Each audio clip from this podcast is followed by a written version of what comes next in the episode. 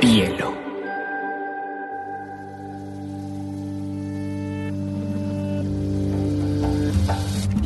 coincide con la noción de estilo tal como se define. La lectura debe ser una de las formas de la felicidad y no se puede obligar a nadie.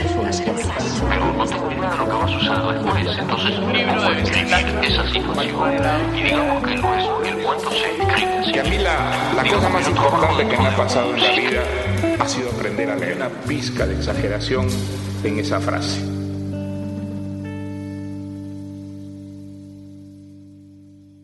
Hola a todos, eh, hoy estoy con una súper invitada, una amiga mía hace muchísimos años, hace que 11, 12 años, que es una escritora extraordinaria colombiana, caleña, periodista, una mujer que tiene una forma de ver el mundo muy particular, muy ácida y muy interesante, Melba Escobar. Melba, qué rico que estés acá hoy. Hola, gracias. Bueno, Melba, Melba es literata de la Universidad de los Andes, estudió una maestría en escritura y guion para cine en Barcelona y ha escrito casi cinco novelas, entre Duerme Vela, Johnny y el Mar, La Casa de la Belleza, que es uno de mis libros favoritos, y lo sabes, La Mujer que hablaba sola, con el que también me siento muy identificada, y hace poquito sacó un libro que hizo además muy periodísticamente sobre Venezuela, yendo y viniendo varias veces a Venezuela para retratar la realidad, que es cuando éramos felices y no lo sabíamos, que de hecho acaba de salir en Barcelona y ya está multiplicándose por ahí. Pero ahorita echamos chismes sobre esos libros, amiga. Quiero que hablemos de tu relación como lectora, porque también has sido una gran lectora, hemos compartido muchos libros, hemos, nos hemos recomendado a lo largo de la vida muchos, y quiero que me cuentes un poquito y nos cuentes cómo empezó tu relación con los libros. Bueno, pues yo creo que realmente yo pues nací en Cali, y soy la menor de cuatro hermanas y, vivía mucho, pasé mucho mi infancia entre un montón de tías solteronas que tenían un, caserón junto al río y un caserón lleno de animales, ahí había tortugas, loros, perros, gatos y ellas lo que más hacían era conversar, porque Así se les pasaban todas las tardes comiendo pan de bono, tomando tinto y conversando horas enteras en una mecedora. Y esa fue mi infancia. Mi infancia era como que yo pensaba que los hombres eran una gente que se ponía saco y corbata y se iba a trabajar y las mujeres eran unas personas que se quedaban y se encargaban de cocinar, se encargaban de cuidar a los niños, se encargaban de los temas que para mí eran los temas importantes realmente en la vida, ¿no? Que eran los temas domésticos. Entonces yo creo que fue así un poco como primero estas historias orales y esa vida de mis tías eh, muy alucinante porque había una mano de locos tanto entre los Escobar como entre los Navia siempre estaban contando historias de estos locos, por ejemplo, uno que se llamaba Gustavo Navia Varona, el hombre Cristo en persona, que, que se parecía mucho a Jesucristo y, y, logró que gente lo siguiera, tenía apóstoles, eh, la gente iba y le pedía milagros, se que era como, Cristo, sí, y él iba por Cali eh, haciendo milagros. Y él era un tío de mi papá y así había muchísimos personajes. Yo hoy en día creo que había mucha locura también, pero para entonces era como, como simplemente sumirse en unas historias de fantasía extraordinarias. Y yo sentía que realmente las historias eran como lo que le daba sentido a, todo, ¿no? Así comenzó realmente mi interés por lo que luego iban a ser los libros. En principio fue la palabra oral, primero que todo. Tu papá además fue, digamos, una persona muy importante en Cali y en Colombia, fue hasta rector de la Universidad de los Andes, fue ministro de, de Belisario y era un súper lector, que es Rodrigo Escobar, y era un obsesionado por comprar libros y leer libros y leía todo tipo de libros. Y de hecho es muy famoso porque tiene como un bolsillito donde tenía como los resaltadores y que manchaba todas las camisas porque se la pasaba todo el día subrayando esos libros, un, un gran intelectual, no sé si era pues líder de opinión obviamente, eh, ¿cómo fue esa relación digamos entre un padre gran lector y tú? Pues digamos que lo, lo, curioso es que yo siento que en el caso del ya nos acercamos mm, a través de los libros ya siendo yo bastante adulta. en la infancia y en la adolescencia más bien sentía que los libros me distanciaban de él porque era algo que me lo robaba. De cierta manera, él siempre estaba entre libros. En ese sentido sentía que era como que los libros eran mi competencia. wow, él no, no, tenía tiempo ni atención suficiente para uno porque estaba muy ocupado con los libros. Lo de los resaltadores es cierto, no solo las camisas, las sábanas, el edredón, el, todo, todo estaba lleno de tinta. Él mismo, él era un personaje grande, un negrote de 1,90, con mucha pinta, mujeriego y encantador. Y la verdad es que él eh, tenía una labia espectacular de, buen político y erudito y, gocetas, porque sobre todo era un gocetas. de la vida. De la vida, sabía muchísimo de poesía, pero no era, no era esa tipo, ese perfil del que sabe para presumir de lo que sabe. Sí, no era petulante, no era creído. No era, no, y no era tampoco un academicista, era más como un, como un gocetas, como el que realmente se saborea lo que lee, sean ideas, sea literatura, sea, y que se lo goza. Y yo, yo sí siento que si algo heredé de él, fue como esa idea de, de, la literatura y el conocimiento como un gozo, ¿no? Como un gozo desde donde uno le encuentra más el sabor a la vida. Cuando tú empezaste a leer, pues me imagino que empezaste a leer, hemos hablado muchas veces de tu relación, digamos, con el colegio, que no te gustaba mucho el colegio porque eras una chica bastante rebelde, una chica bastante diferente, digamos que no te sentías tan afín con el tema de género, además el tema de, del maquillaje y todos esos lugares comunes donde generalmente tenemos que estar las mujeres por el establecimiento social. ¿Encontraste en esos primeros libros tal vez nuevas formas de ser mujer, nuevas formas de pensar o no sé, alguna cercanía como que empezar a definir tu personalidad desde joven? Sí, yo creo que, digamos que eh, lo, lo, hablábamos antes contigo, eh, el tema que en alguna otra entrevista me preguntaste que yo por qué escribía y que yo dije que porque es lo único que sé hacer. que, María José me regañó porque me dijo que eso no, eso no es una respuesta eh, muy estratégica eh, para las comunicaciones y yo creo que lo es porque es la única primero, pero además porque creo que sin duda soy una convencida de que uno debe trabajar en lo que es bueno, ¿sí? y, y que solo en lo que uno realmente disfruta puede llegar a ser bueno. Eh, yo fui muy mala estudiante toda la vida, tuve seguramente un déficit de atención, en ese momento no diagnosticaba nada de eso, pero... Ni daban vitaminas para la concentración. exacto, no daban nada, no, no lo medicaban a uno, ni lo examinaban, ni le hacían pruebas neurológicas. Hoy en día los pobres niños antes están súper evaluados y sobrediagnosticados, entonces nada, entonces uno perdía el año y lo echaban del colegio, que me pasó cinco veces. ¿Cinco veces cinco veces del colegio? perdí el año, me cambié de colegio porque, porque me invitaban elegantemente a, abandonarlo. Y, y, entonces, digamos que yo no, yo no era una persona, a diferencia yo creo de muchos intelectuales y escritores, que se sintiera excepcional con una inteligencia excepcional. Muy por el contrario, yo me sentía bastante tarada, ¿sí? Yo, yo, yo sentía que era, de hecho me hacían pruebas neurológicas, siempre estaban buscando si es que la niñita tendrá un retraso, si es que qué es lo que le pasa a la niña, ¿no? Porque realmente yo a estas alturas no puedo hacer una regla de tres, a estas alturas hay cosas básicas de las matemáticas que, que no lo logro, ¿no?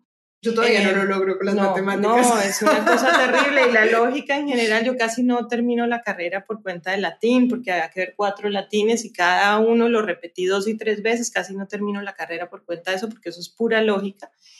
Pero eh, lo que a mí de alguna forma me salvó fue leer. Y una de mis hermanas, Jimena Escobar, eh, siempre desde que era muy niña me leía, me leía, de niña me leía Oliver Twist por las noches de Charles Dickens, también me leyó Mujercitas, me metió como mucho en el drama, que, curiosamente es algo de lo cual se busca evadir a los niños, ¿no? Yo ahora como madre creo que eso no hay que hacerlo porque creo que justamente un niño es una persona que tiene las mismas capacidades de entender el dolor, de entender el miedo, de, de entender toda la complejidad de las emociones y ese afán a veces de meterlos en una realidad rosa y básica lo que hace es que luego no tengan las habilidades emocionales para lidiar con la complejidad de la vida. Yo tuve la suerte de tener esta hermana que me llevó por unos caminos bien complicados de la complejidad de las emociones, que yo creo que de eso trata en buena medida la literatura y yo me hice lectora gracias a ella y luego ya en la adolescencia, mientras perdía noveno y luego perdía décimo y luego no, eh, lo que hice fue, pues recuerdo mucho que leía en clases, de, hecho en clases de matemáticas, yo leía Crimen y Castigo. De Dostoyevsky. Sí, de Dostoyevsky. Después leía Ana Karenina, de los... Además, literatura clásica heavy, o sea, no cualquier novelita. no, porque eran pero eran novelas que realmente yo leía, como decía antes, desde el placer y como así como era una gran apasionada de las telenovelas, porque vi muchas y, por ejemplo recuerdo mucho, pero sigo siendo el rey, los ricos también lloran. Para mí era los clásicos de la novela francesa del siglo XIX era muy parecido, en el sentido en que era una estructura también la misma estructura trágica donde al final siempre hay un conflicto eh, rompedor y donde la condición humana se tiene que poner por encima de, una crisis y de, y de un conflicto. Entonces, en el fondo, no estamos hablando de cosas tan distintas desde los, la antigua Grecia, pasando por Shakespeare, a la estructura del Quijote o de la novena contemporánea, y, incluyendo las telenovelas, ¿no? Creo que fue un poco ese, ese sentido también de buscar descifrar o tratar de comprender quizás sin darme cuenta de una manera muy intuitiva como las reglas del juego, ¿no? De una historia. Eso me, me interesaba mucho en la adolescencia. Así como me, me, abandonaba, porque yo todavía soy una lectora que se abandona y cuando es un buen libro se suspende el juicio, ¿no? Que yo creo que es lo que, lo que define para mí un buen libro es la, la suspensión del juicio, el momento en que uno ya... como escritora, que ya dejas de mirar en la estructura y la forma de construir, sino que te, te, te, dejas llevar por el sueño que exactamente, está el libro. Exactamente, que uno ya de alguna manera no está todo el tiempo con el sentido crítico, alerta, detectando todos los errores, que es un problema también porque uno se vuelve un lector más jodido y mucho más exigente y a veces le cuesta más disfrutar un libro como lo hacía uno antes. Ahora uno está muchas veces leyendo con todas las antenas puestas de ver en, en dónde se tropieza el escritor, en dónde se resbala, ¿no? Em, ¿Y los críticas así vas escribiendo como tu papá al borde de las páginas? No, más bien los abandono mucho más, eso sí me pasa, abandono mucho más porque tengo también mucho más como la la conciencia de una relación tiempo versus posibilidad de leer buena literatura.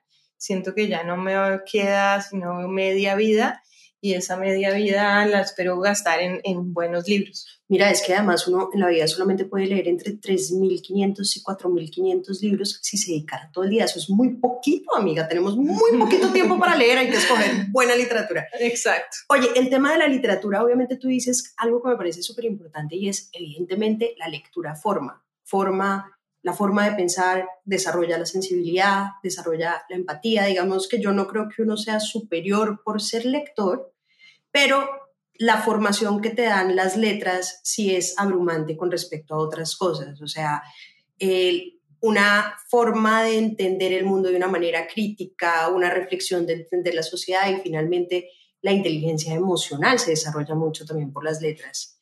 Para ti, ¿por qué es importante leer hoy en día más allá del entretenimiento y por qué ha sido también importante leer? Yo creo que, en realidad eh, en mi caso particular, estoy segura de que todos leemos desde lugares muy distintos, pero en mi caso particular ha sido un refugio, ¿sí? ha sido un lugar seguro, se puede decir. Como decía, no solo una persona que tuvo una vida escolar bastante complicada, sino también familiar complicada. Para mí, pues la literatura era un lugar donde refugiarme y donde encontrar otras voces que que para mí servían como espejo, ¿no? Como de ver mm, otras personas que resolvían sus propios conflictos de, de, maneras probablemente que no hubiera imaginado. Y eso se volvió una compañía, una compañía pues que yo necesito para vivir. Uno de tus libros, La mujer que hablaba sola, habla mucho de una protagonista que se llama Cecilia Palacios y a mí es una de mis protagonistas favoritas porque creo que además tú construyes muy bien esos personajes desde las emociones, desde una identidad particular, o sea, tú tienes una habilidad muy, muy, muy diferencial con respecto a otros escritores, y es que uno es capaz de definir perfectamente la personalidad de cada, de cada personaje. Y Cecilia es una mujer muy chévere. Yo sería amiga de Cecilia, sinceramente, porque además habla de forma descarnada del sexo, de forma descarnada del aborto, de forma descarnada como de temáticas que las mujeres socialmente no están permitidas que las pensemos, que las hablemos y que menos que las protagonicemos. Recuerdo mucho una escena en la que ella está en el avión, conoce a un tipo en el avión, pues ella estaba casada eh, se monta en el avión y recuerdo mucho una escena donde ella le ve como los pelos peludos de la mano y siente como un fuego de deseo. o sea, parece del puto es la escena y la recuerdo tanto mm. precisamente por, porque muchas veces a las mujeres no nos han permitido entender o sentir de formas diferentes. ¿Cómo has visto tú esa construcción narrativa de las mujeres en la literatura, o sea, porque es importante desarrollar esos personajes literarios femeninos diferentes y cómo los construyes tú buscando ese diferencial. Sí, eh, yo creo que las mujeres, pues, en la historia hemos tenido siempre una visión, una, hemos sido consideradas desde una mirada muy unívoca siempre hemos tenido que ser o la bruja o la puta o la santa o la madre o la, ¿no? Como si no hubiera realmente una posibilidad de ser muchas veces todas a la vez o por momentos, ¿no? Por momentos uno es la santa, o por momentos uno es la puta, por momentos es la bruja, por momentos es la, la, la todas a la vez. o todas a la vez. Yo creo que esa, de alguna manera, complejidad de dimensiones de la mujer no nos ha sido permitida. Los personajes, además, literarios han sido pues narrados hasta, hasta casi que entrado el siglo XX por hombres. Entonces yo creo que la, sobre todo las mujeres que escribimos, que por suerte somos cada vez más, ¿sí? Estamos haciéndolo desde esa complejidad, desde esa visión de qué es, cómo se vive la realidad desde, desde el cuerpo de una mujer, desde la mente de una mujer, desde la experiencia de ser mujer. Yo creo que un hombre puede tener muchas visiones de mujer, pero ninguna va a ser la que uno desde, desde vivirlo en carne propia puede narrar. Y yo en ese sentido creo que escribir siendo mujer es un acto político. Y cuando empezaste a leer, porque creo que una de las cosas es que uno los primeros libros que uno leyó siempre eran escritos por hombres. O sea, y al ser escritos por hombres, hay muy poquitos hombres, no digo que no se pueda hacer, digamos que Gamboa me parece que describe muy bien a las mujeres, pero obviamente hay más dificultad de representar a la mujer. ¿Cómo ves además esas primeras lecturas de esas representaciones femeninas? ¿Hubo algún personaje que te haya gustado en la literatura cuando empezaste a leer como esos personajes femeninos para desarrollar tus personajes? Mm, pues digamos que, que mm, sí, cuando estudié literatura, me acuerdo que uno veía clases como grandes novelistas del siglo XIX, donde todos los autores eran hombres. Eh, en fin, no, no, no se leían mujeres, no había mujeres como en el panorama, eh, brillábamos por la ausencia. Recuerdo que tenía unos ocho años cuando mi hermana Jimena, mm, que estudió filosofía y letras y economía en los Andes, me invitó a su clase de Virginia Woolf. ¿Ella la dictaba? No, no, ella, ah, ella, ella, era ella estudiaba en la universidad, sí. Y, y, me acuerdo que yo tenía ocho años y ella me llevó con un libro para colorear y yo estuve coloreando toda la clase y escuchando y me impresionó que se hablara de temas tan trágicos. Me acuerdo que hablaron del suicidio de Virginia Woolf, que hablaron de, pues, como de las tormentas que vivía esta mujer.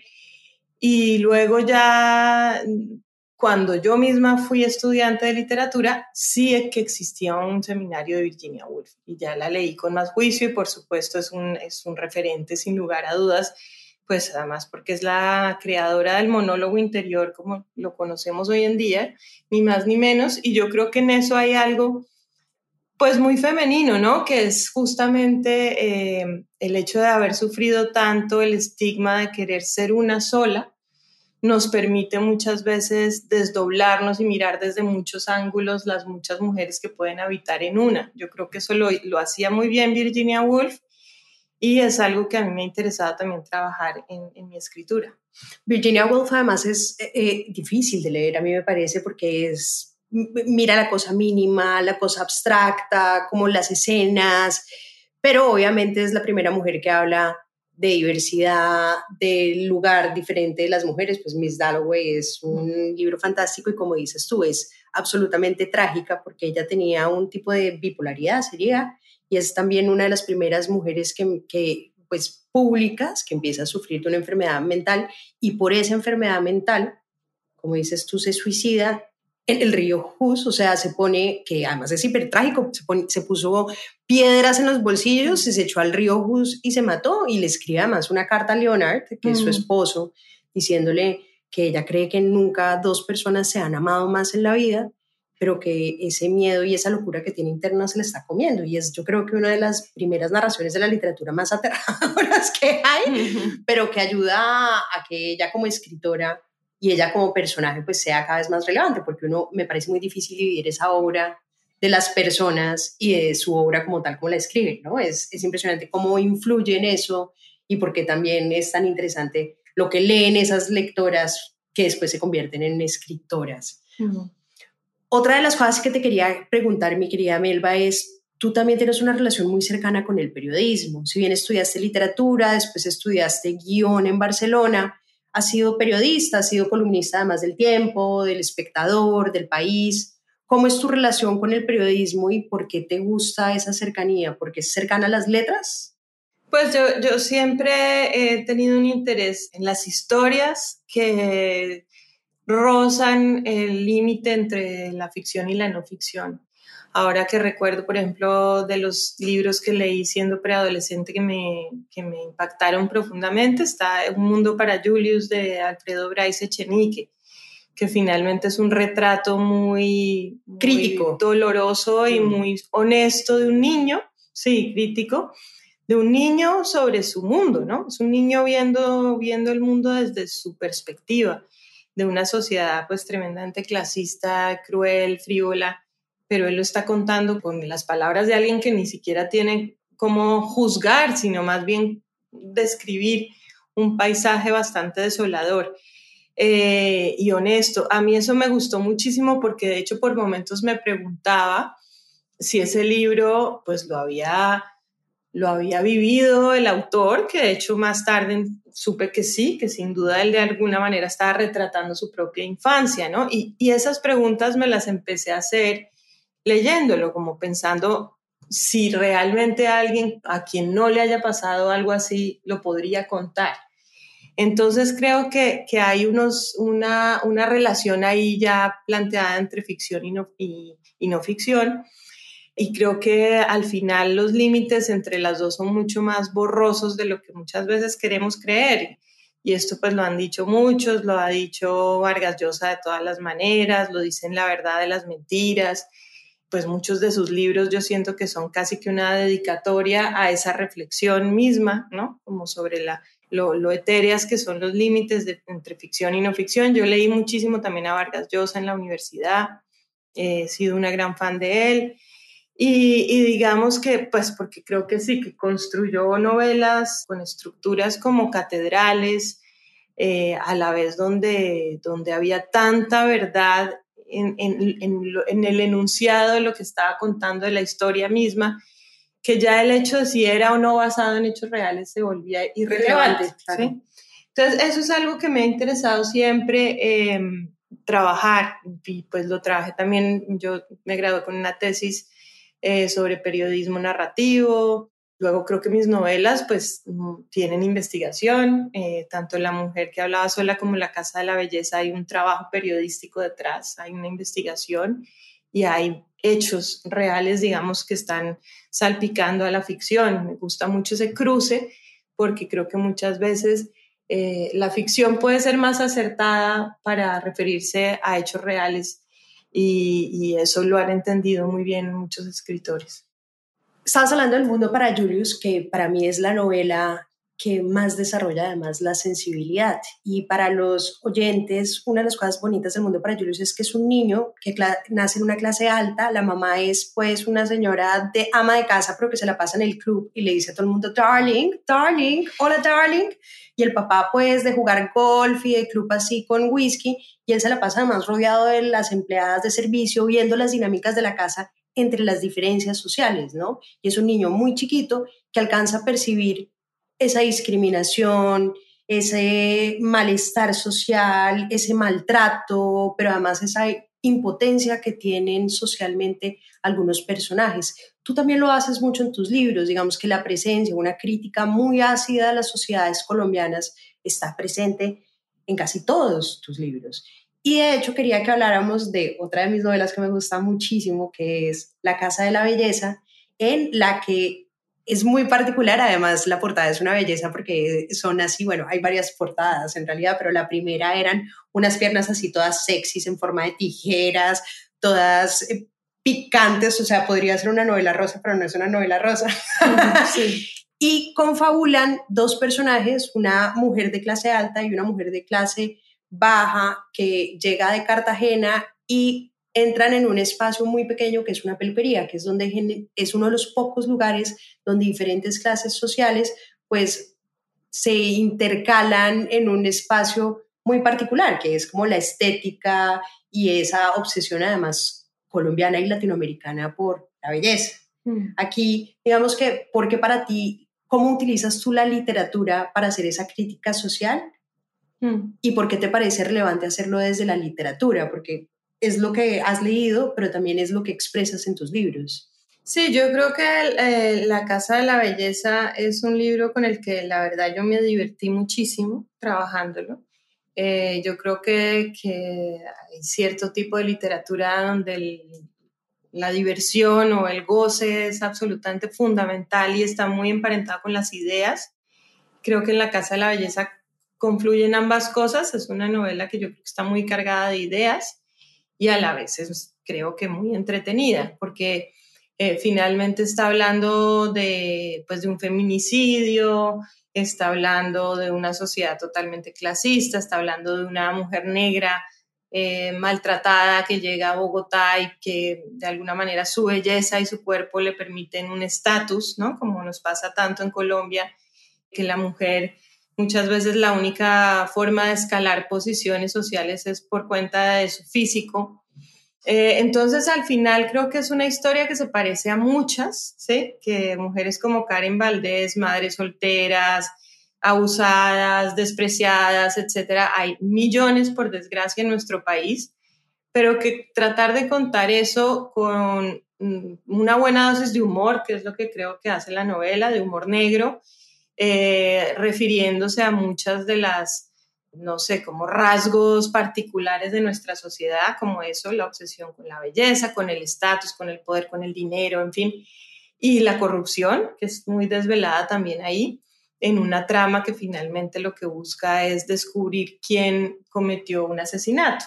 Entonces, sí, yo creo que se mezclaron favorablemente muchos elementos y que acaba siendo la Casa de la Belleza, que es este salón de belleza donde trabaja Karen Valdés, una especie de mini Colombia donde vemos muchos de los perfiles que usualmente vemos en nuestra sociedad. Sí, exacto, como un pequeño zoológico de la sociedad colombiana. Sí. Ahorita hablabas del tema del periodismo, cómo usas muchas veces la herramienta y la metodología del periodismo, que es lo que te permite, digamos, hacer esas investigaciones para llevarlas a una narrativa.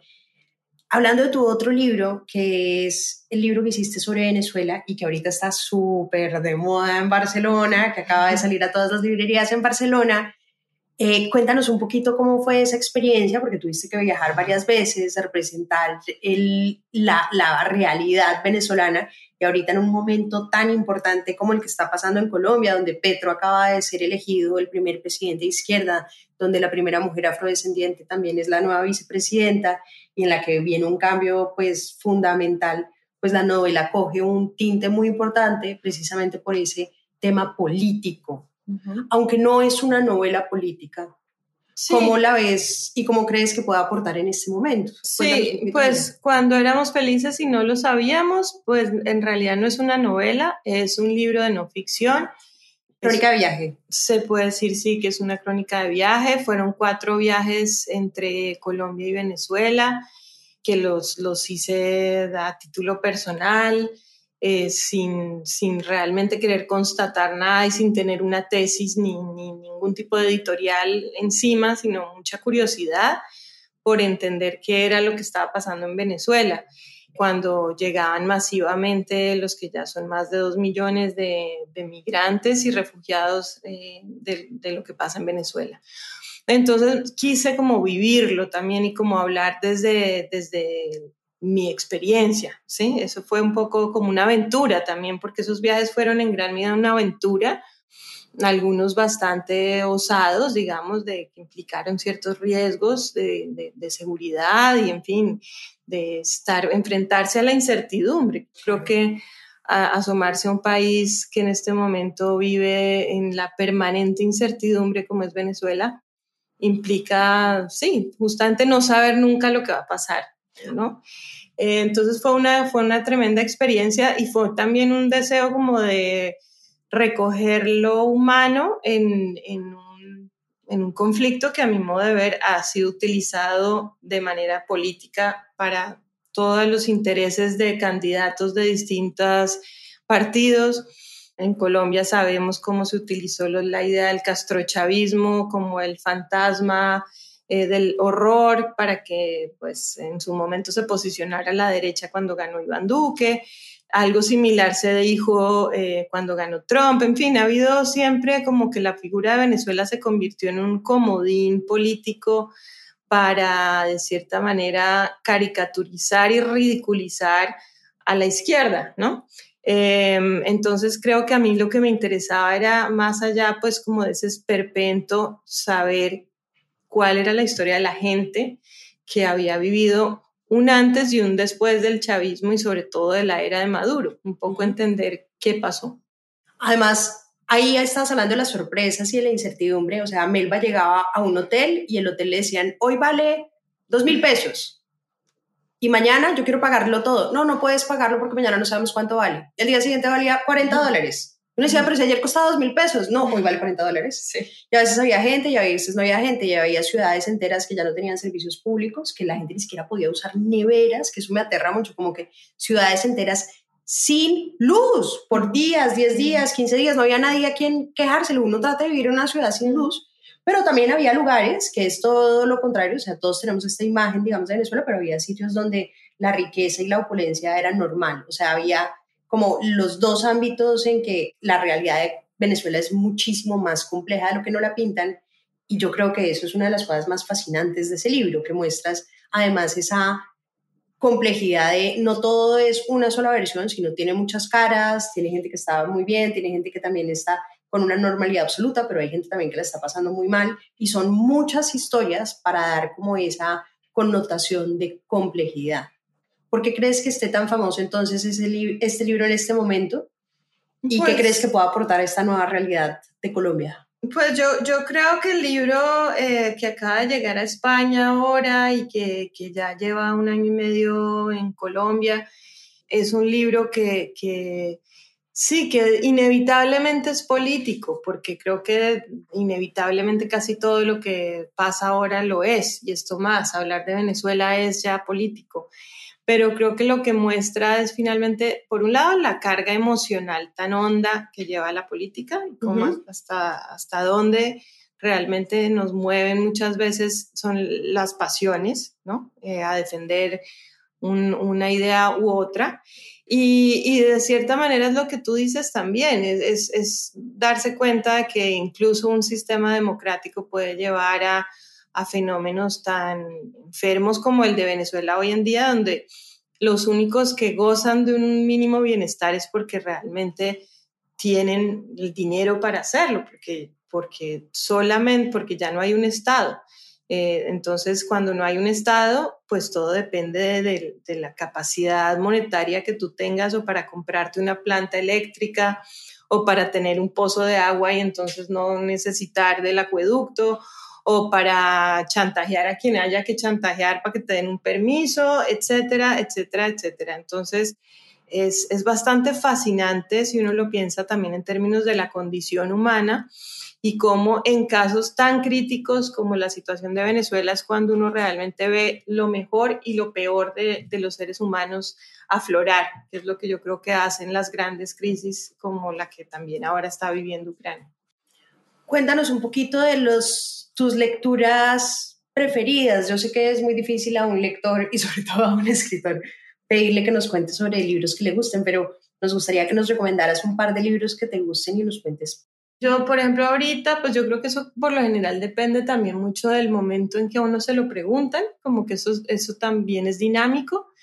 Eh, ahorita, pues a mí me gusta muchísimo Rebeca Solnit, la californiana Rebeca Solnit, porque me gusta mucho, eh, que es una mujer que escribe como desde lo híbrido, que es inclasificable, que uno pues sí sabe que es antropóloga, sabe que... De, eh, en fin, es experta en un montón de temas casi que esotéricos, muchos, sabe de filosofía, es historiadora, eh, pero de alguna manera todo está ahí cuando ella está contando cosas como Guía de campo para perderse, que es una fantasía de libro, por ejemplo, el último de ella es una maravilla, se llama Las Rosas de Orwell, donde conecta el jardín de rosas que tenía George Orwell y lo relaciona con su conocimiento de, la jardinería con la producción literaria de este autor. ¡Wow! Eh, es fascinante. ¡Qué creativo! Es fascinante y es como muy coherente con, con una mujer que además se dice activista,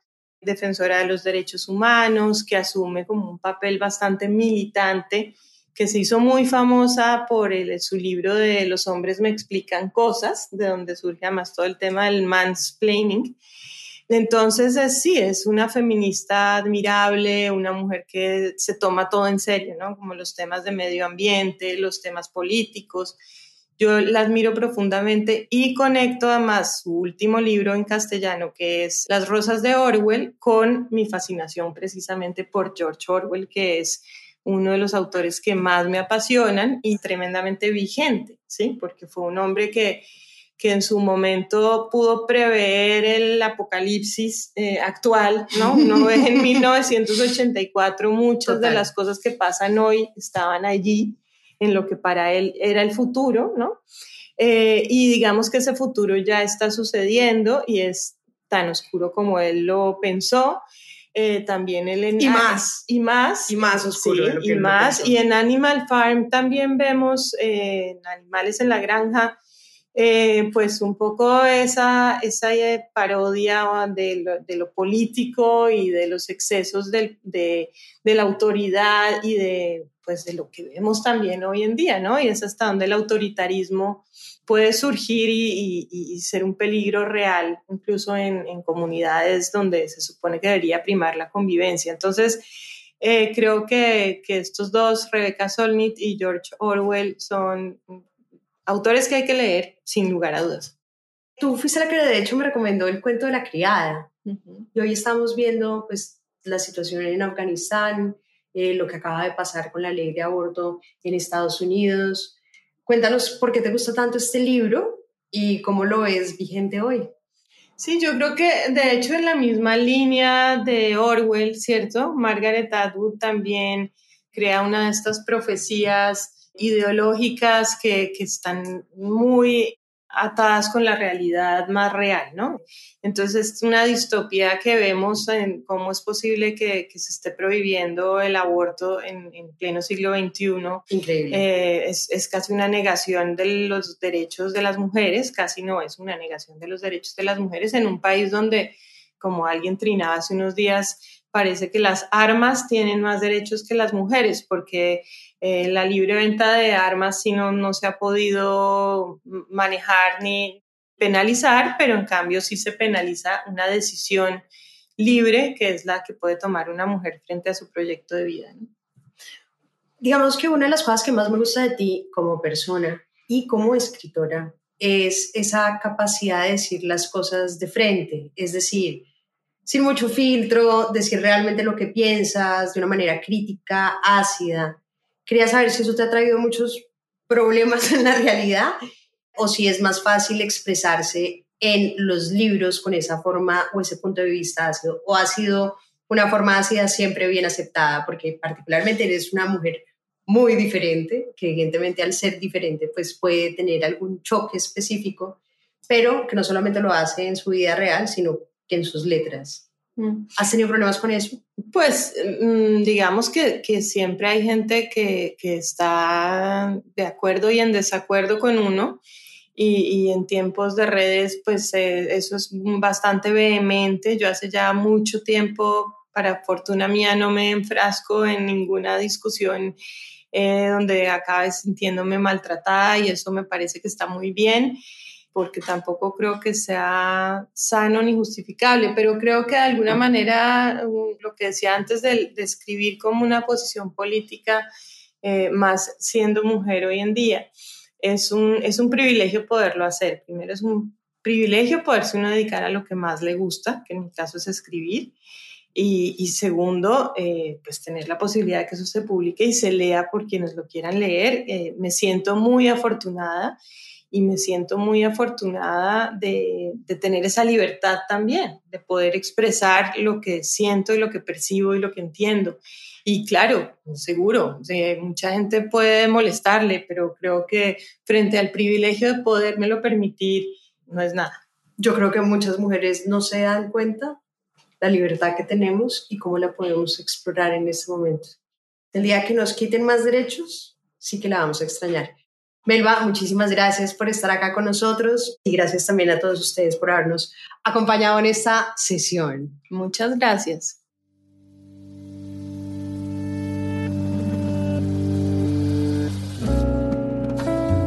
Este es un podcast para contagiar el amor por los libros porque no hay mejor forma de incentivarlo que desde la divulgación.